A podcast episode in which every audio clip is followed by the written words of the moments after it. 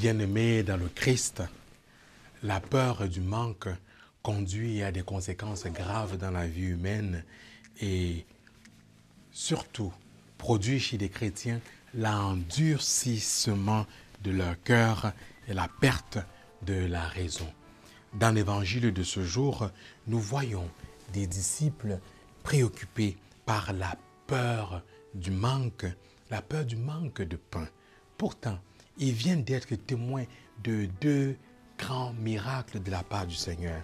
Il vient d'opérer deux multiplications. Il vient de nourrir des multitudes de foules de gens.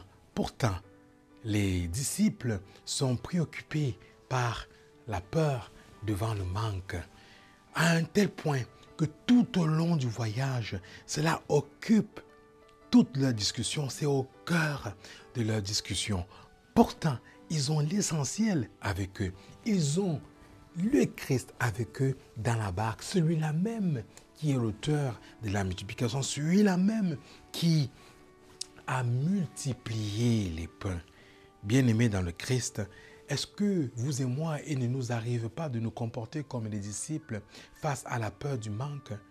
N'est-ce pas la réalité de l'Église aujourd'hui face à sa peur par rapport au manque de ministres ordonnés, à la crise de vocation? N'est-ce pas l'attitude d'une Église en pleine restructuration, en pleine transformation structurelle, en pleine transformation de sa charge pastorale? Ne sommes-nous pas comme les disciples en train de trembler, d'être tétanisés par cette peur du manque, manque de ressources humaines, manque de ressources matérielles? Ne sommes-nous pas dans nos vies familiales, dans nos vies conjugales, dans nos vies amicales, chrétiennes, tétanisés par cette peur du manque? Oui, bien-aimés dans le Christ, cette peur du manque a des conséquences graves sur la vie chrétienne, car elle endurcit le cœur, elle nous fait oublier l'essentiel. Elle nous fait oublier que le Christ est le seul, l'unique qui a l'initiative dans, dans toute vie, que hors de lui,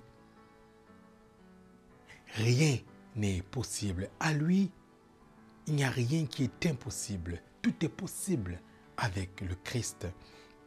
Oui, bien-aimés dans le Christ, osons faire preuve de foi. Osons nous tourner vers l'essentiel et ne pas nous laisser tétaniser par nos peurs de manque. Amen.